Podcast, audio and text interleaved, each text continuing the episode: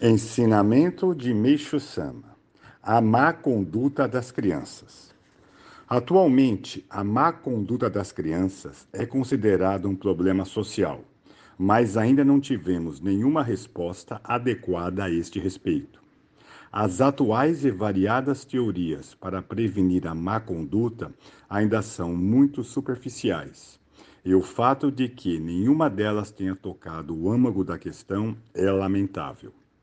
Vou apresentar o que creio ser o método absoluto de prevenção. Antes de tudo, é preciso deixar bem clara a causa fundamental do problema.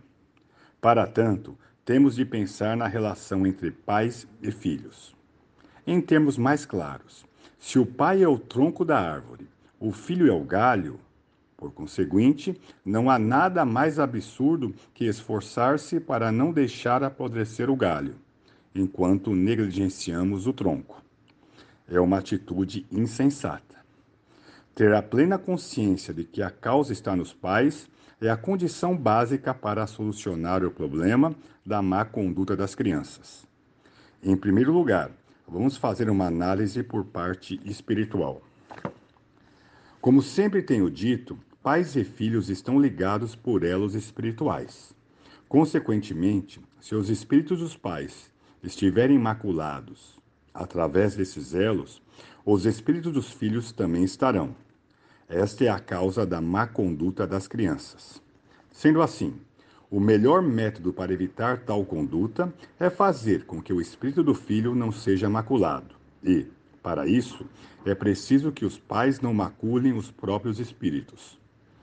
Por desconhecerem esse princípio, os pais adotam pensamentos errados e, conscientemente ou não, cometem pecados que dão origem às nuvens espirituais e as transferem aos filhos.